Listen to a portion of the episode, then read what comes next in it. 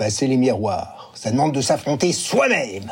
Il faut des tripes, c'est pour se regarder droit dans les mirettes, se voir tel qu'on est, plonger dans son propre reflet. Oh, ceux qui se voilent la face, ceux qui se mentent à eux-mêmes, ceux qui se voient mieux qu'ils sont, ils pourront jamais. Christelle Dabos a réussi l'extraordinaire.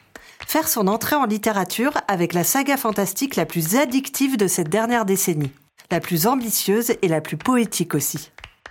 Dans La passe miroir, la rêveuse et discrète Ophélie vit dans un monde d'arches suspendues dans les cieux après une lointaine déchirure. Un monde savamment organisé et gouverné par un implacable secret qu'Ophélie entend bien découvrir. Il lui faudra quatre tomes bouillonnants d'inventivité et une enquête semée de détours, d'ombres et d'illusions pour écrire son histoire, celle de la connaissance de l'autre et de l'acceptation de soi. Bienvenue dans Histoire de jeunesse, le podcast des éditions Bayard Jeunesse avec le magazine Je Bouquine. Chaque mois, un auteur nous reçoit chez lui pour nous raconter sa propre histoire, celle qui l'a fait devenir écrivain pour la jeunesse.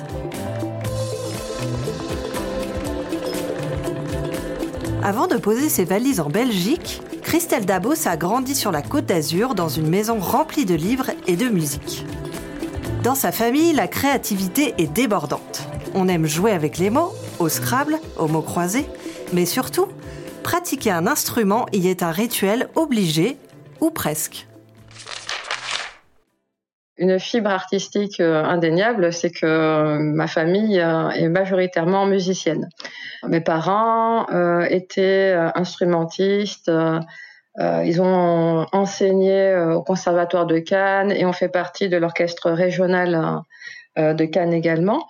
Euh, mon papa à la clarinette, ma maman à la harpe. Et très tôt, ils ont essayé, mon frère, ma sœur et moi, de nous plonger dans la musique euh, en nous mettant des instruments euh, sous les mains. Ça a pris avec euh, mon, frère, euh, qui a poussé le piano jusqu'à un niveau assez euh, quasi professionnel, avec ma sœur qui a aussi eu un très bon niveau au niveau de la flûte traversière et qui aujourd'hui s'est mise à la chorale. Donc ça, reste très prégnant en eux, alors que chez moi, bah, ça n'a pas fonctionné du tout.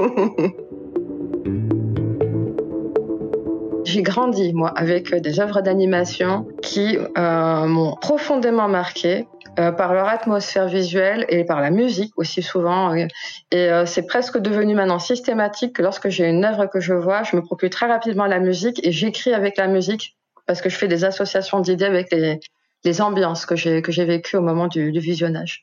Euh, des animés de l'enfance, euh, je pense au, au, Roi et l'Oiseau, qui je m'en suis aperçue très tardivement parce que je l'ai pas revu pendant très longtemps et c'est très récemment que je crois que c'est mon frère qui m'a fait remarquer, m'a dit mais tu sais, Christelle, je réalise qu'il y a beaucoup du roi et l'oiseau dans la passe miroir. Et au début, j'ai fait, mais non. Et puis après, j'ai réalisé en, me repassant des passages du roi et l'oiseau, j'ai dit, mais complètement. Il y a toute cette verticalité architecturale avec cet ascenseur qui n'en finit pas de monter pour monter dans les plus hauts étages hein, jusqu'aux appartements du roi. Et ben là, clairement, ben, c'est ma citatielle. Hein. Il faut pas chercher plus loin. Je pense qu'elle est née à ce moment-là. Je m'en suis juste pas rendu compte.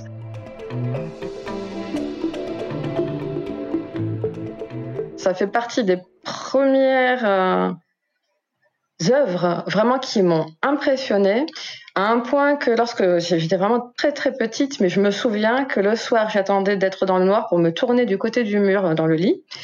Et sur le mur, projeté en imagination, je rejouais des, des, des scènes du film d'animation mais qu'après je recomposais un peu à ma sauce. Et c'est là que mon, imagination a commencé à se développer en fait. En faisant ces premiers pas de côté, de me dire ah tiens et si euh, je changeais ça dans le scénario, si j'introduisais tel personnage ou je retirais tel élément et que je commençais un petit peu à jouer avec ces, ces ingrédients que j'avais euh, que j'avais là. Comme beaucoup d'enfants, Christelle Dabos s'est fait son cinéma sur le mur de sa chambre en jouant avec son imagination, en transformant les histoires qu'elle aimait. Puis un jour, à partir d'une émotion plus forte que les autres, elle a commencé à raconter sa propre histoire. C'était à Valoris, du coup c'est du côté de Cannes aussi. Hein. Un matin, je me suis réveillée, il y avait de la neige dehors, et c'est la première fois que je voyais la neige. Parce que voilà, Cannes, c'est pas très très courant. Ça m'a fait une émotion très forte. Et avant même de dire ah je vais sortir pour euh, pour faire des, des bonhommes de neige ou quoi. Avant même de me poser cette question là je me suis mise sur la machine à, écrire de mon papa. Et, euh, et j'ai tapé un petit texte pour dire euh, aujourd'hui il neige et d'écrire ce que j'avais sous les yeux. C'était j'étais toute jeune hein, vraiment j'étais une, petite fille donc c'est vraiment quelques lignes. Mais mon premier réflexe a été de le mettre par écrit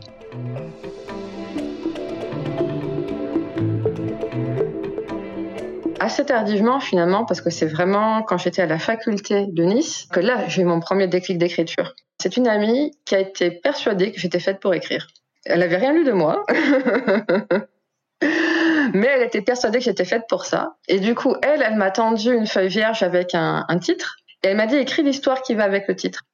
Moi, je sais qu'à ce moment-là, je me suis mise à écrire, euh, mais j'ai aucun souvenir de ce que j'ai posé sur papier parce que la seule chose que je voulais à ce moment-là, c'était communiquer avec cette amie-là. C'était une amie assez récente en fait, et c'était pour moi l'occasion d'approfondir ma relation avec elle. Et comme à l'oral, j'étais pas très à l'aise, j'étais toujours un peu dans dans le rôle du clown qui arrête pas de tout tourner en dérision, mais qui n'arrive pas à parler sérieusement de ce ce que je ressentais en fait. Et à travers l'écriture, j'arrivais un petit peu plus à lui dire des choses, à me, raconter en fait. Au début, c'était des textes assez délirants, donc toujours un peu le, clown, quoi. Qui, je continuais de jouer un petit peu ce rôle-là. Et à un moment donné, parmi donc ces, ces textes qu'elle m'a donné, elle m'a donné un titre, et celui je m'en souviens de ce titre-là. C'était le Palais magique. Et là, j'ai bloqué parce que je me suis dit, qu'est-ce que je vais écrire là-dessus?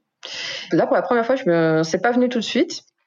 Et je me suis dit, ah bah tiens, si le palais magique, c'était un espace intérieur et qu'il n'y avait pas de notion de monde extérieur. C'est juste un palais, c'est des imbrications de salles dans des salles dans des salles.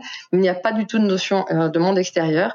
Et euh, j'ai créé comme ça, en quelques pages, hein, c'était un 4-5 pages, pas plus, un univers intérieur où pour la première fois, je me suis projetée dedans avec cette amie, d'autres personnes. Et là, j'ai commencé à sentir que je parlais de quelque chose de plus essentiel et que je commençais à me déposséder justement de mon rôle de, de, de clown. Et à ce moment-là, c'est dans ce texte-là qui s'est produit quelque chose, dans cette écriture-là, que j'ai ressenti une émotion très très forte.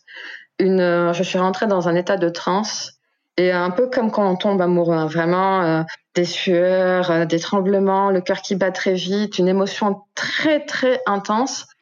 Et là, je me suis dit mais qu'est-ce qui m'arrive? Et je sais que j'avais dû m'interrompre parce que mes parents m'appelaient pour manger. Et j'étais mais aigrie pendant le repas parce qu'on m'avait coupé. Et ça, je me suis dit, mais qu'est-ce qui m'arrive? Je devenais vraiment mauvaise à table parce que j'avais qu'une envie, c'était retourner sur, sur, mon, sur ma page. Ça m'était jamais arrivé avant. Et c'est ça, ça c'est mon déclic d'écriture. Il s'est produit quelque chose à ce moment-là. Je me suis plus jamais arrêtée depuis. Après le déclic d'écriture, il y a encore quelques marches à franchir jusqu'au métier d'écrivain. Pour Christelle Dabos, l'une des plus difficiles est celle qui consiste à montrer ses écrits au public. C'est le sens du mot publier.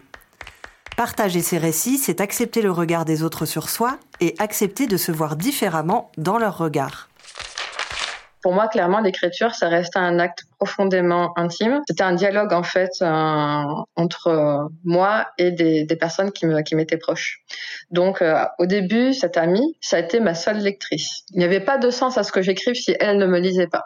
Mais le truc, c'est que assez rapidement, l'écriture est vraiment devenue quelque chose de viscéral, on va dire, au fur et à mesure que le temps a passé, les mois.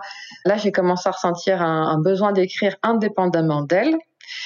Et comme elle, à ce moment-là, bah, il y a une période où elle n'était peut-être plus aussi disponible pour lire et tout. Et là, je me suis dit, ça, devient... Je commençais à être dans une période qui était un peu délicate parce que moi, je continue d'avoir le besoin d'écrire, le besoin de partager aussi. Et à ce moment-là, bah, ça, ça, c'est aussi une période qui a correspondu avec les Harry Potter. C'était la fameuse époque où euh, on attendait encore la parution des tomes. Il y avait les quatre premiers qui étaient sortis et le cinquième qui se faisait désespérément attendre. Et moi, je me souviens que j'avais adoré. J'étais rentrée dedans, je me suis dit ah la suite, euh, comment comment combler cette attente? Et c'est comme ça que j'ai en fait j'ai fait la connaissance de mon autre amie, celle avec laquelle j'ai une correspondance littéraire, mon amie belge, parce qu'on s'est connus sur un forum Harry Potter. Et elle, elle écrivait des fanfictions euh, bah, du, personnage euh, favori qu'on avait en commun, à savoir le professeur Rogue.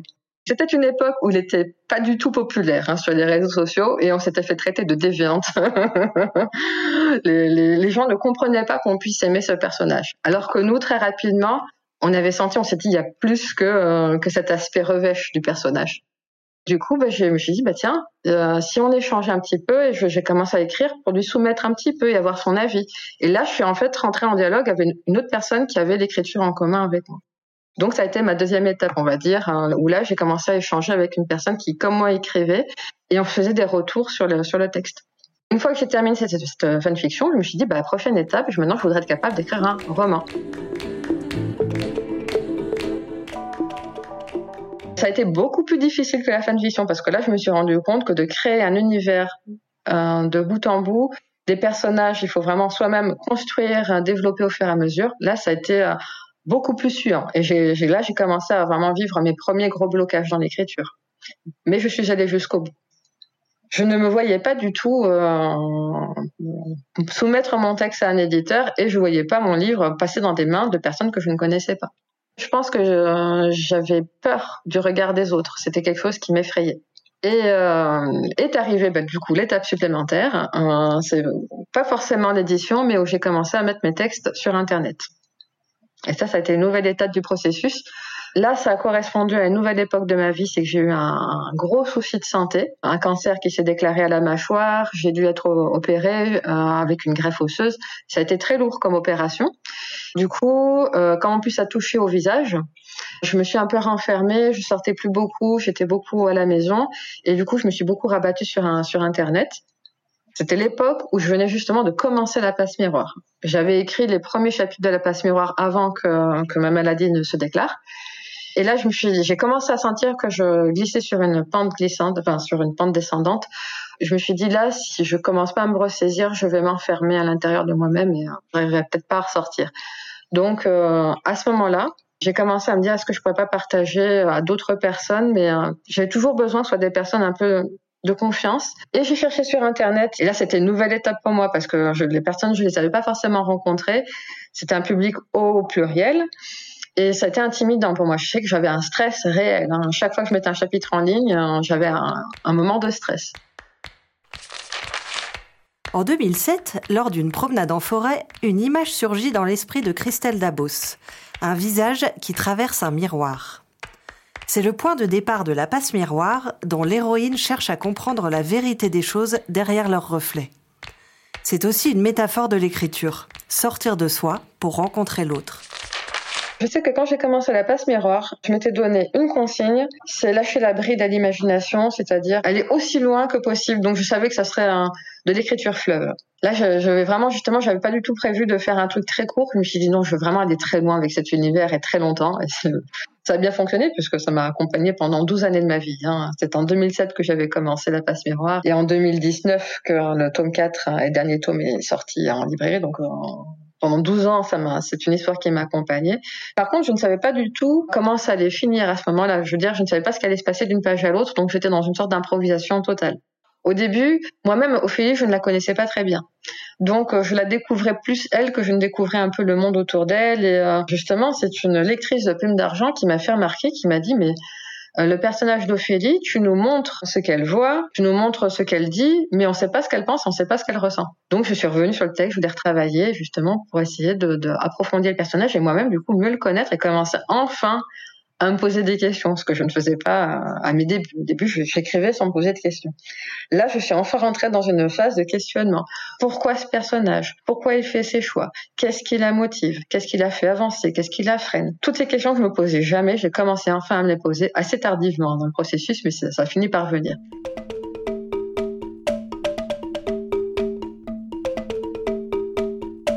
Grâce à Plume d'Argent et mon compagnon que j'ai franchi cette euh, étape euh, supplémentaire. C'est en fait le concours, j'étais même pas au courant. Donc c'était un concours organisé par Gallimard Jeunesse en partenariat avec Télérama et RTL, le concours premier roman. Et euh, je pense que je n'aurais jamais connu l'existence du concours si je n'y avais pas eu déjà Plume d'Argent pour relayer l'annonce, d'une part, et aussi pour me motiver à participer. Parce que c'était une époque où, à ce moment-là, mon premier tome de La Passion rare, je l'avais non seulement terminé, mais je l'avais entièrement retravaillé. Donc c'était vraiment le moment où je me suis là vraiment j'avais vraiment bien entamé le travail hein, de, réécriture pour approfondir, euh, aller plus en profondeur dans le texte. Et le premier tome, je l'avais fini. Et donc, ben, mes amis de Plume d'Argent m'ont vraiment encouragé, m'ont dit, écoute, nous, on participe, mais toi, pour nous, ça fait aucun, aucun pli. Il faut vraiment que tu participes. Euh, D'ailleurs, si tu participes pas, on l'envoie, hein, ton texte, que tu le veuilles ou pas. vraiment, mon premier réflexe, c'était de dire non.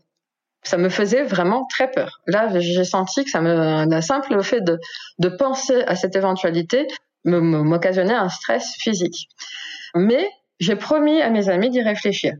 Et euh, le processus s'est fait de façon assez souterraine parce que c'est un concours, je crois, qui s'est fait sur tout l'été et se clôturait à la fin de l'été 2012. Et c'est la, veille de la clôture du concours que je me suis rappelé son existence et que je me suis dit ah oui, il faut quand même que je fasse un choix maintenant. Il faut quand même que je me décide qu'est-ce que je fais. Et j'étais très vacillante et j'en ai parlé avec mon compagnon et à ce moment-là lui savait que j'écrivais, il savait que l'écriture était importante pour moi c'était un peu mon jardin secret. Et même avec lui, hein, j'étais très secrète. Euh, mais je lui dis voilà, il y a ce concours, il y a ce, ce, ce tome que j'ai terminé et que et vraiment, il a dit mais moi je comprends pas pourquoi tu ne le fais pas. On ne fait pas quelque chose si c'est un choix. C'est une, c'est une, c'est une chose. Mais si c'est par peur, c'est une très mauvaise raison de pas le faire. Voilà. Et du coup, bah, le simple fait de s'être posé la question, je me suis dit bon bah je l'envoie.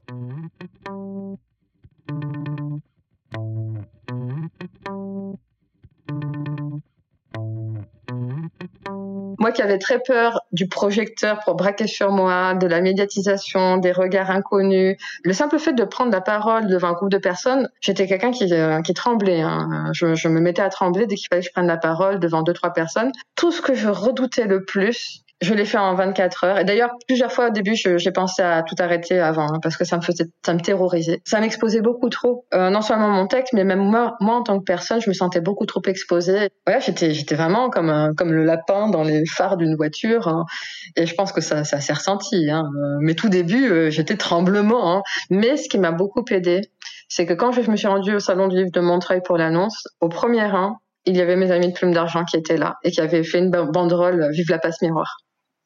Quand on a peur hein, du regard de l'autre, c'est souvent parce qu'aussi on anomise beaucoup l'autre. C'est parce qu'on voit juste l'inconnu, on voit le globe oculaire, mais on voit pas ce qu'il y a derrière. Et là, bah, ça m'a permis de faire des vraies rencontres au sens euh, propre, vraiment de voir qu'il y a un autre être humain face à moi, un être humain qui a de la curiosité, qui ne demande qu'à me connaître, qui ne demande lui-même qu'à s'ouvrir. Souvent, ce sont des personnes qui elles-mêmes, soit ont la fibre de la lecture, soit celle de l'écriture. Et donc, je m'aperçois qu'on a beaucoup en commun, en fait. On a beaucoup à se dire.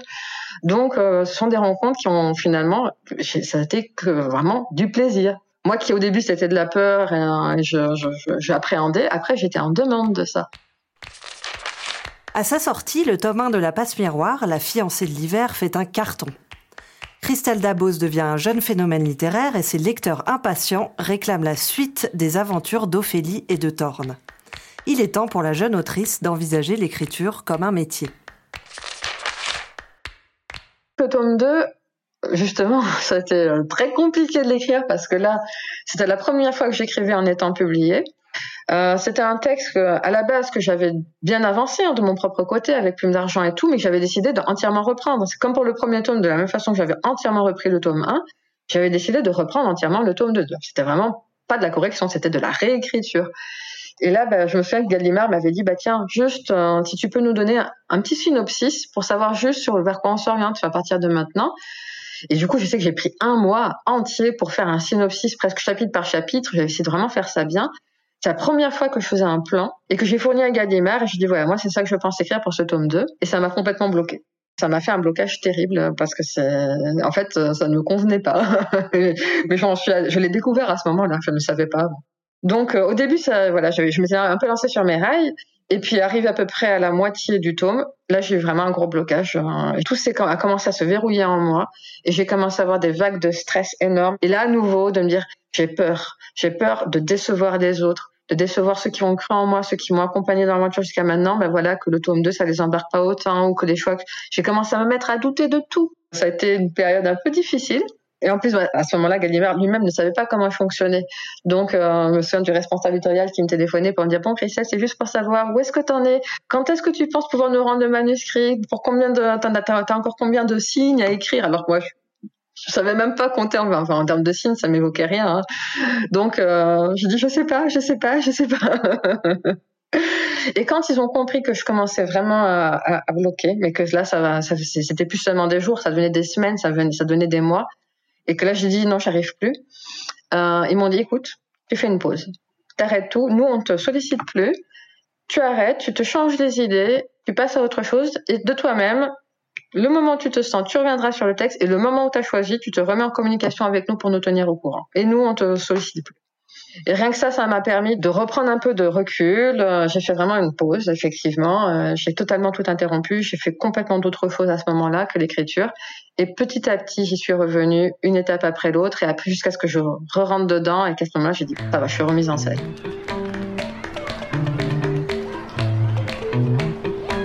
Le troisième, très facilement. Mais alors le quatrième, oh, mamma mia. Il y a tout qui s'est combiné, la pression effectivement de terminer euh, vis-à-vis déjà euh, de, des lecteurs, de l'éditeur, mais aussi et surtout vis-à-vis de moi, de terminer cette histoire qui m'avait accompagnée sur 12 années de vie, qui a aussi été euh, mon refuge pendant toute la période de la maladie, de la convalescence. Ça a été un havre pour moi cette histoire. C'était vraiment, c'était un refuge. C'est vraiment le terme qui me vient. J'étais en train de mettre un point final à ça, tout en sachant que c'était nécessaire. À ce moment-là, au moment de terminer l'histoire, il y a toutes mes angoisses corporelles qui sont comme remontées à la surface et je les enchaînais euh, tout le temps, tout le temps, tout le temps, ça n'arrêtait pas quoi. C'était un tel coin du corps, puis tel quand ça rebondissait pendant tous les coins de mon corps. Et elles se sont arrêtées à l'instant où j'ai euh, terminé l'épilogue euh, de, quatrième tome. Quand je l'ai terminé, je n'ai plus refait de crise depuis. Donc c'était très lié. Là, vraiment, viscéralement, il s'est passé quelque chose de très, de très puissant. La question centrale de la passe miroir, c'est un perroquet automate qui la pose dans le tome 4 inlassablement. Qui est je?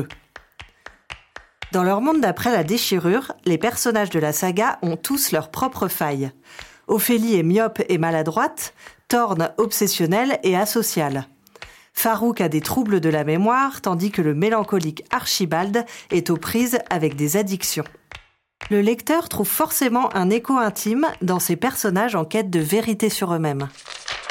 La plupart du temps, euh, la construction psychologique des personnages s'est faite au moment de l'écriture. Euh, je pars, on va dire, d'une, je sais un minimum de choses, on va dire, à leur sujet, mais c'est à travers l'écriture clairement qu'ils se développent. J'ai déjà essayé hein, le côté fiche personnage, où on essaie de vraiment de, de, de, développer à fond le personnage avant même d'écrire, ça n'a pas fonctionné. Le personnage, au moment de l'écriture, ne, ressemblait déjà plus du tout à ce que j'avais prévu sur le papier.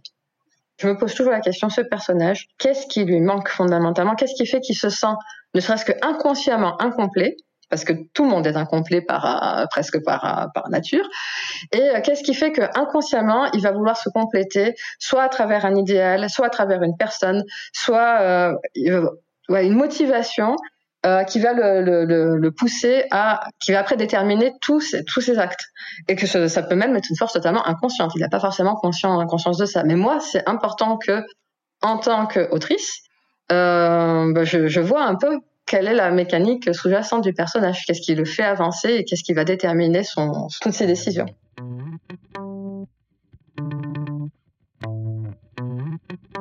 Je sais que pour Ophélie, je m'étais dit, clairement, là, il y, a une, euh, il y a une quête de vérité. C'est même pour ça que souvent le quatrième tome, je l'ai vraiment appelé le tome de l'émancipation. Hein. Pas seulement pour moi, mais aussi pour le personnage d'Ophélie. Il y a de l'émancipation totale, quoi, à ce moment-là. Euh, donc effectivement, la, question de la, place qu'on occupe au sein de la famille, de la société, du monde en général, et euh, la question de, de, de l'identité, de la justice, euh, ça, la, la dimension déontologique, éthique, euh, est venue au contact, encore une fois, de mon compagnon, parce que ça, c'est mon compagnon est quelqu'un qui se pose beaucoup de questions éthiques. Et euh, en discutant avec lui, ben, ça rejaillit dans la passe miroir tardivement, mais ça, ça a fini par rejaillir dedans. Donc aussi la question de l'action juste. Hein. Pourquoi je fais ce choix? Est-ce que ce choix est juste? Tom, euh, je m'étais fait la réflexion que c'est un personnage qui euh, ne s'en rend pas compte, enfin en tout cas pas au début, mais son besoin fondamental c'est d'être indispensable. Il a besoin de se sentir indispensable. Et une fois qu'on a formulé ça ainsi, je pense qu'on a tout compris du personnage. Pour se connaître, il faut rencontrer l'autre. Ophélie, la discrète archiviste, en fait l'expérience fulgurante à la faveur de son mariage arrangé avec Thorne, le comptable anxieux. Apprendre à voir l'autre comme il est et pas comme on voudrait qu'il soit, est-ce le début de ce qu'on appelle l'amour? Alors oui, mais pas au sens romantique du terme. Et c'est dans ce sens que je pense que bah, certains lecteurs parfois qui ont été pris au dépourvu, c'est que pour moi, La Passe Miroir n'est pas une histoire romantique. D'ailleurs, ça, ne m'intéressait pas hein, d'écrire un, euh, certains schémas euh, qu'on retrouve généralement, des sortes de passages un peu obligés dans certaines, euh, on va dire, histoires romantiques, le triangle amoureux, la jalousie, des trucs. Il y a certains comme ça, certaines étapes. Moi, bah, je me suis dit non, en fait, c'est pas ça qui m'intéresse. Et par contre, l'amour, oui. L'amour, pour moi, c'est quelque chose de très important. et bien sûr que le, le, le squelette de l'histoire, la, la force d'impulsion, euh, l'amour, oui. Je veux une histoire où euh, la première impression n'est pas la bonne, n'est jamais la bonne, la seconde pas toujours non plus, et où les apparences sont toujours trompeuses. Euh, vraiment, on peut dire que, ce, ce, que à ce niveau-là, bah, Thorne il colle très très bien. parce que euh, voilà clairement euh, il faut creuser un peu le personnage. D'ailleurs moi je sais que quand je l'ai ce personnage quand il m'est venu hein, il m'est venu euh, tel qu'il était essentiellement très rapidement hein, j'étais persuadée qu'il ne plairait pas hein. je me suis dit je pense pas que c'est je pense un personnage les, lecteurs ne vont pas ne vont pas l'apprécier. J'étais très étonnée du coup de voir que que final autant il est impopulaire dans son propre monde autant il est devenu dans notre monde à nous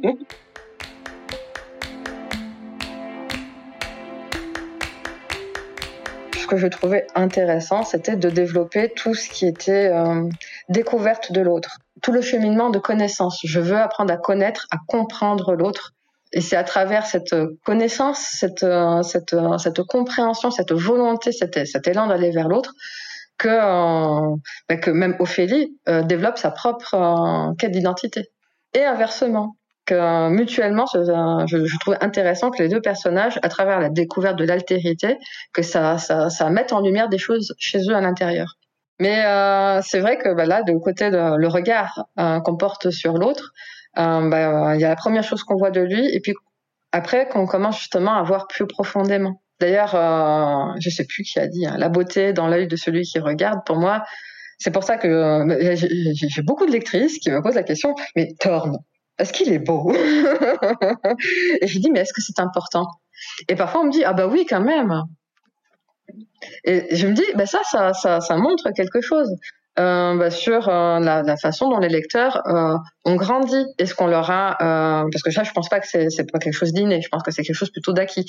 Donc je me dis bah tiens bah ça ça je, je, moi, je, je, suis contente justement de, d'aller les confronter à un personnage mais qui va peut-être un peu les bousculer par rapport à ça. C'est les filtres aussi qu'on a dans l'œil qui font qu'on c'est pas la, c'est pas la personne qui donne forcément mauvaise impression d'elle-même. Parfois, c'est aussi les propres sa propre subjectivité qui fait écran. Et euh, ce qui m'intéresse, c'est aussi bah, c'est de déconstruire ce qui se passe à l'intérieur du regard, à l'intérieur de soi, et d'arriver à voir l'autre un petit peu au-delà des préjugés qu'on a sur lui et de tout ce qu'on va commencer à coller comme étiquette sur lui, qu'on commence à projeter. Et dire, bon, ça aussi, il faut que je laisse tomber tout ça pour commencer à vraiment commencer à voir l'autre. La citatielle, les sables d'Opale, l'Observatoire des déviations, les roses des vents, la tour de Babel. Les lieux de la passe miroir forment une géographie ambitieuse, poétique et très subtile. On peut monter, descendre, se perdre, se cacher. Quoi de mieux pour se retrouver? À la base, je détestais d'écrire. Hein. Quand je, à mes tout débuts dans l'écriture, je ne décrivais pas. Euh, j'aimais beaucoup les dialogues, j'aimais beaucoup les, je décrire les actions, mais euh, les, lieux, une phrase pour moi, c'était plié. Hein. Je dis, euh, c'est déjà trop. et c'est quelque chose que j'ai développé. Alors là, c'est au contact de Plume d'argent. Euh, j'ai lu sur Plume d'argent une jeune autrice qui était excellente dans ses descriptions. Et elle m'a fait revoir totalement ma conception de la description parce que je me suis dit, oh, je me suis dit c'est passionnant. Euh, parce que elle, en fait, quand elle décrivait, elle nous faisait rentrer dans l'infiniment petit, l'infiniment grand. Et, euh, et c'était euh, là, ça m'a fait une sensation tellement forte. Je me suis dit, c'est ça d'écrire. C'est pas rester à la superficie. C'est pas juste énumérer ah, des couleurs, des tailles et tout. Non, c'est vraiment restituer une ambiance et quelque chose de beaucoup plus impalpable. Et c'est ça que j'essaye euh, de, restituer, c'est plutôt une atmosphère. Solliciter les sens, euh, c'est-à-dire pas seulement la vue, mais euh, les odeurs, les bruits, la, température, hein, et ça en permanence, euh, parce que suffit pas de décrire une fois, puis après, euh, voilà, sur les 100 prochaines pages, on n'y on y pense plus. Non, l'ambiance, on est dedans en permanence. Et même pour moi, bah, à chaque fois que je commence une scène, je dois d'abord me mettre en scène moi-même. Je dois me plonger et me, sentir dans. Je dis ah là je suis dans tel endroit. Euh, je vois ça, je vois le soleil qui est en train de, décroître, le, ciel qui commence à prendre ces couleurs là, et je me fais une sorte de peinture intérieure. J'essaie d'imaginer les odeurs, le bruit. Je me dis tiens qu'est-ce que j'entends? Oui j'entends des insectes. Et là à ce moment-là quand je suis vraiment dedans, là ça va venir. Une fois que et surtout généralement ça vient d'un détail. J'aime bien quand j'ai un petit détail je me dis, ah ouais, je vais démarrer sur ce détail-là et c'est à partir de là que je vais commencer à décrire. Les tout tout début, j'avais vaguement dit voilà, il existe telles arches, mais euh, j'avais pas du tout euh, été euh, allé un peu plus, j'étais pas allé plus loin hein, clairement. Et même au niveau de tout ce qui est euh, les, lieux, et important. Justement, je pense que c'est pas pour rien que je décris beaucoup les lieux, c'est parce que j'ai aussi besoin moi de me les décrire parce que je c'est comme pour les rêves. Hein. Dans mes rêves, je vois très bien les personnages, mais les lieux sont toujours très fluctuants, très flous, très imprécis. C'est pareil quand j'écris. J'ai, justement, j'ai beaucoup de mal à visualiser l'espace. Et euh, je décris beaucoup pour cette raison. C'est justement pour euh, et même même en décrivant, euh, dans la passion les espaces sont toujours très fluctuants et très trompeurs aussi. Ça n'empêche pas, ils sont souvent labyrinthiques. J'aime beaucoup aussi jouer sur euh, les contrastes entre Ophélie euh, qui est très petite et que j'ai beaucoup aimé euh, inscrire dans des espaces gigantesques. Ça, les effets de contraste, moi, ça m'a, ça m'a beaucoup plu.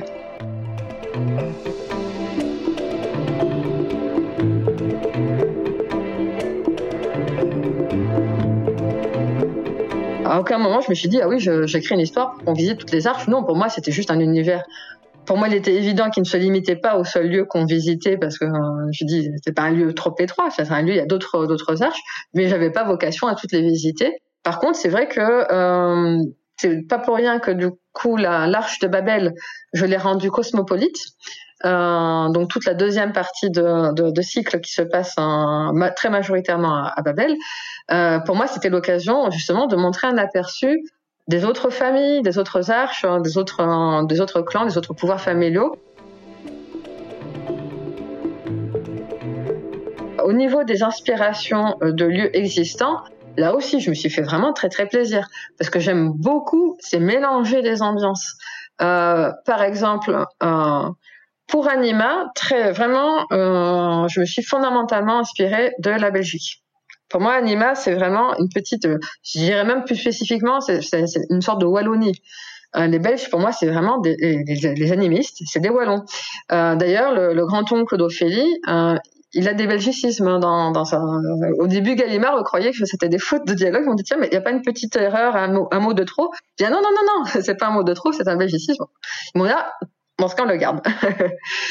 euh, des petites maisons de briques, euh, un petit état d'esprit qui est très très euh, wallon. Moi, Nima, c'est une arche, euh, alors qu'on passe pas beaucoup de temps dessus, mais je, je la trouve très, très douillette et très confortable.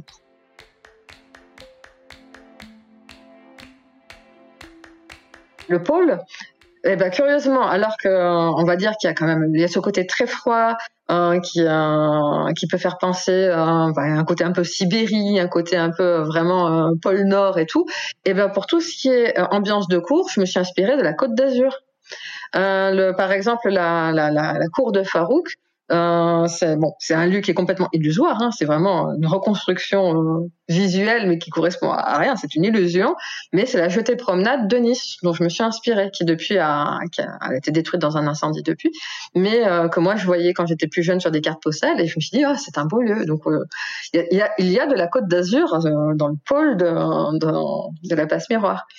Et pour Babel, alors là, j'ai tout mélangé. Là, vraiment, je me suis dit, allez, je vais prendre un petit peu de euh, un petit peu d'Angleterre par-ci, un peu d'Inde par-là, l'île de la Réunion ici, un peu d'Australie. Ah bah tiens, je vais prendre aussi un peu de, l'Empire romain antique que je vais mélanger à Babylone. Et pouf, j'ai commencé à faire une sorte de salade que j'ai tout mélangé. Et vraiment, moi, j'adore. J'adore mélanger les ambiances géographiques, les ambiances temporelles. Et euh, pour moi, là, c'est que du plaisir. Et pour finir, si Christelle Dabos avait un conseil d'écriture? Fais confiance à ton lecteur, n'aie pas peur, euh, ne te sens pas obligé de combler tous les trous. Le, lecteur a de l'imagination, t'es pas obligé de tout lui dire. Tu peux, euh, t'es pas obligé de tout décrire, de tout expliciter. Il y a des choses que tu peux ne pas dire et c'est but de lui-même, il va, il va remplir ça.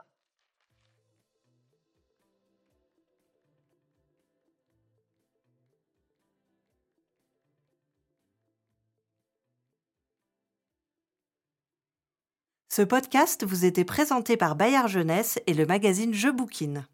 Merci de l'avoir écouté et merci de le partager si vous l'avez aimé.